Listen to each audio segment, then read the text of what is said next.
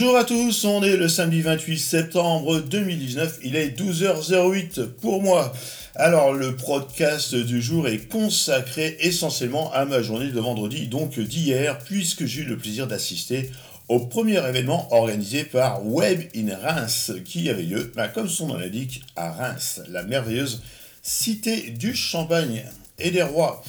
Dans l'espace de la petite halle de quartier libre chez euh, Maxime Valette, comme il a humblement précisé lors de son intervention passant, il a commencé par un merci de me souhaiter la bienvenue chez moi. Bon voilà, mais c'est Maxime. Il ne reste pas moins que le quartier libre, c'est vraiment une superbe structure managée par euh, le bloc SAS, donc une société qui est hyper active et très très dynamique sur Reims. Et beaucoup de sociétés et d'associations devraient s'inspirer de ce modèle car la qualité de leur travail, déjà d'une des plus à démontrer. Donc euh, big up à euh, et puis à Julien pour leur travail, ainsi qu'à toute leur armée de bénévoles qui ont vraiment assuré pour cette journée, et pour le before et pour l'after. Le programme de la conférence était plein de, de, petites conférences de 15 à 45 minutes, assez chargées, denses, techniques, mais conviviales à commencer par celle qui a été donnée par euh, Maël Montarou, le directeur de développement d'audience chez Prisma Presse. Alors, Prisma, c'est euh, Géo, Capital, Programme Télé, machin, cuisine et tout ça. Donc, vraiment une armée de magazines. Et lors de son allocution, Maël nous a montré comment les rédacteurs de contenu web du groupe devaient réagir pour coller à l'actualité et aux demandes des internautes. Donc à travers la, la mesure d'audience hein, en quasi temps réel et des outils euh, analytiques style Google Analytics, Google Trends, Discover et d'autres. Hein. Il nous a montré avec beaucoup d'humour, par exemple, comment euh, Prisma réagissait aux événements les plus récents, avec le cas concret du décès de Jacques Chirac la veille. C'était vraiment très très très intéressant et on, voit la réactivité hein, euh, d'un grand groupe au travers de la mesure d'audience en cas réel, en temps réel. C'est impressionnant, impressionnant et puis il a vraiment beaucoup d'humour. Euh, Aurélie Baird nous a démontré les prémices de la data visualisation grâce aux, écrits de William Edward Burgard du Bois. Le mec s'appelle Webb. Ça s'invente pas. Donc le gars a créé, du moins utilisé, des modèles vraiment impressionnants de visualisation de données en 1900 lors de l'exposition universelle de Paris les données portaient sur la disparité de répartition des biens, euh, notamment entre les populations afro-américaines après l'émancipation. Hein. Euh, c'était vraiment vraiment passionnant de, voir euh, déjà comment en 1900 on pouvait représenter des infos de data hein, le, selon l'occupation des, des, peuples selon leur couleur de peau, leur ethnie, etc. en, aux États-Unis dans les années 1900, enfin 1800 et des bananes. C'était vraiment très très impressionnant. on a eu aussi l'intervention de Sylvain Laviolette, le CEO de EasyPerf. Alors sa société agglomère la data brute d'entreprises comme Danone pour en retirer une moelle substantielle exploitable autrement que sous forme de tableau. Hein, euh, voilà. Il nous a bien expliqué que les, les grands pontes des grands groupes ne lisent pas les tableaux. Alors des fois, ils sortent 200 pages de tableaux et les mecs, ils parcourent, ce qui les intéresse, c'est un, KPI, un KPI vraiment spécifique. Et en fait, selon des stats, euh, les entreprises récupèrent 90% de data en plus par rapport aux 10 dernières années. Et il n'y aurait que 5% qui sont vraiment utiles et exploitables pour améliorer les performances. Et donc EasyPerf récupère euh, ces 5% pour les rendre exploitables de façon vraiment impressionnante. Euh, et euh, donc la société EasyPerf de, Sylvain récupère toutes ces données pour des grands groupes. Hein, vraiment, globalement, prioritairement des grands groupes. On a eu aussi l'intervention de Vincent Terrassi, donc, qui est le cofondateur du site dataseolabs.com. Alors Vincent est un maître Yoda avec une volonté, du moins à mon avis, de sensibiliser les analystes de data au bad data, c'est-à-dire aux données qui sont incomplètes, qui sont troquées, qui sont fausses, hein, générées par des bots euh, ou alors des faux profils. Euh, et que malgré tout, les données d'analyse collectent et ces données peuvent amener une mauvaise interprétation et à des changements de stratégie néfastes pour des entreprises. Et donc voilà, Vincent nous a montré ça, c'était vraiment très très intéressant.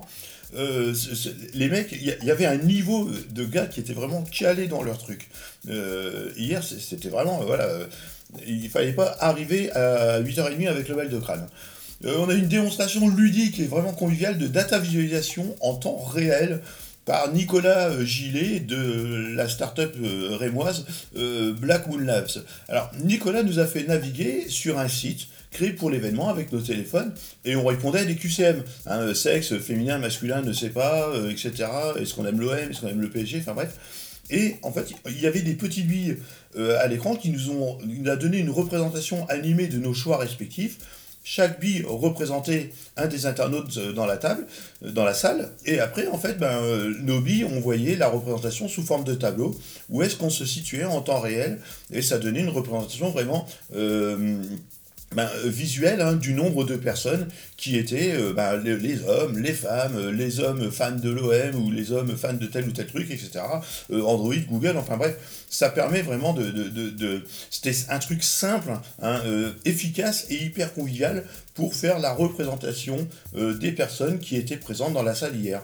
Et euh, à noter que Black Moon Labs fait ce genre de représentation dans les stades de foot, par exemple. Et bravo à la team parce que c'était vraiment, vraiment super cool. Nous avons aussi la table ronde hein, euh, sur les enjeux de l'intelligence artificielle qui a été rondement menée par CIFI. Alors CIFI, c'est un petit bout de meuf euh, hyper impressionnante. vraiment un dynamisme. Pareil, je souhaite à toutes les associations d'avoir quelqu'un d'aussi dynamique. C'était génial. Avec Sylvain Laviolette, Sylvien Perronnet de Quant et Magali Touroud, euh, qui est issu du cabinet de conseil en propriété industrielle Yes My Patent. Alors, des échanges constructifs avec des questions-réponses vraiment enrichissantes et de bonnes informations sur Quant et surtout sur la volonté d'éthique hein, qui est vraiment respectable de la part de Quant. Et euh, bizarrement parlant, je vais peut-être changer le moteur de recherche. Hein. Autant j'ai pas mal trollé sur Quant, autant là, l'image qui en ressort, du moins de, ce représentant et euh, qui, est au cœur du, système, est vraiment, euh, vraiment appréciable.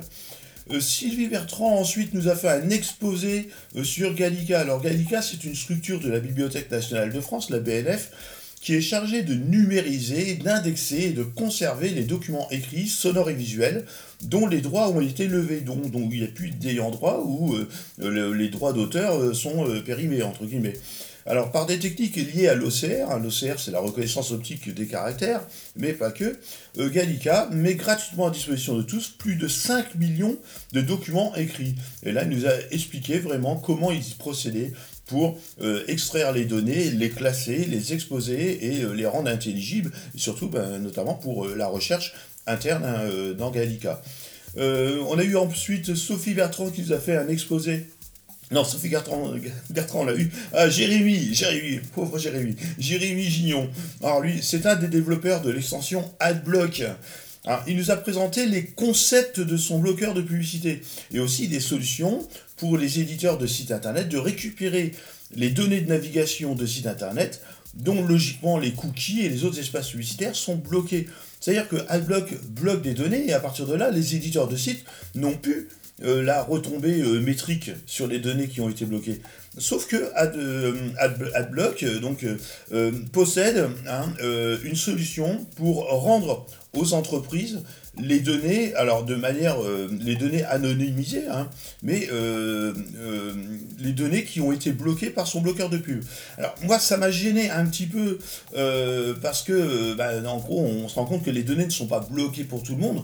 Bon, je suis pas du tout client à titre personnel de ce genre d'extension, mais il est clair que ça rend service aux internautes, même si ça pénalise les propriétaires des sites internet et aussi les consultants SEO. Donc Jérémy était un peu dans une position inconfortable, ça lui a valu d'être trollé à plusieurs reprises, gentiment trollé, hein, et euh, c'est un mec qui, qui, a accepté, pas, pas, pas la critique, mais qui a accepté d'être dans cette situation et qui a eu le courage de montrer euh, la solution euh, telle qu'elle existe, de montrer aussi les solutions pour contrer, à savoir qu'il y a des, des, bloqueurs de bloqueurs de pub et des anti-bloqueurs d'anti-bloqueurs de pub. Et donc vraiment, bon, l'extension est utile aux personnes qui, qui ont des, publicités tout le temps, euh, euh, il faut aussi savoir que cette extension est utile pour faire des économies de bande passante. Et une économie de bande passante, c'est aussi une économie d'énergie et tout ça. Donc il y a aussi une démarche responsable, éco-responsable et respectable hein, pour AdBlock. Enfin, on a eu Thibaut, Thibaut Cléris qui nous a fait une démonstration euh, digne d'un cours universitaire euh, euh, visant les longues étapes nécessaires à la retranscription d'écrits moyenâgeux, assistés ou pas, pas toujours, par une intelligence artificielle. Alors, il nous a montré que par exemple le mot cheval possède 18 façons différentes d'écriture. Et autant pour le mot chevaux. Bref, démonstration très approfondie, alors euh, sans doute trop pour un mec qui comme moi n'a pas son bac, surtout en fin de journée, et avant le traditionnel cocktail et buffet. Hein, le champagne étant la boisson de circonstance. Mais c'était vraiment très très intéressant malgré tout. Voilà, vous l'aurez compris, c'était une journée très très très très dense. Pour une première, il est clair que Webinrin, ça fait de la qualité. Alors c'est aussi l'occasion pour moi de rencontrer des clients et aussi des confrères dans une ambiance détendue, conviviale et sérieuse à la fois. Donc bravo, big up hein, aux, ordinateurs de cet événement, bravo aux participants parce que certains venaient de Clermont-Ferrand ou de Nantes, bref, beaucoup de routes. Et l'after à laquelle je n'ai pas participé était une soirée de dégustation des vins et de produits du tiroir qui, à part la Normandie, est aussi un des terroirs les plus riches de France. Mais je suis normand, donc chauvin. Voilà, c'est le podcast du samedi 28 septembre consacré exclusivement à Web in Reims. Bravo à Web in Reims, bravo à Le Bloc, euh, merci d'avoir accueilli euh, cet événement. Hein, euh, vous verrez, la petite halle à Reims, c'est un, un endroit vraiment superbe. Je vous souhaite un bon week-end, prenez soin de vous, bon week-end, bon week-end, bonne semaine, et sortez couverts. Allez, je vais faire dodo. Tchou tchou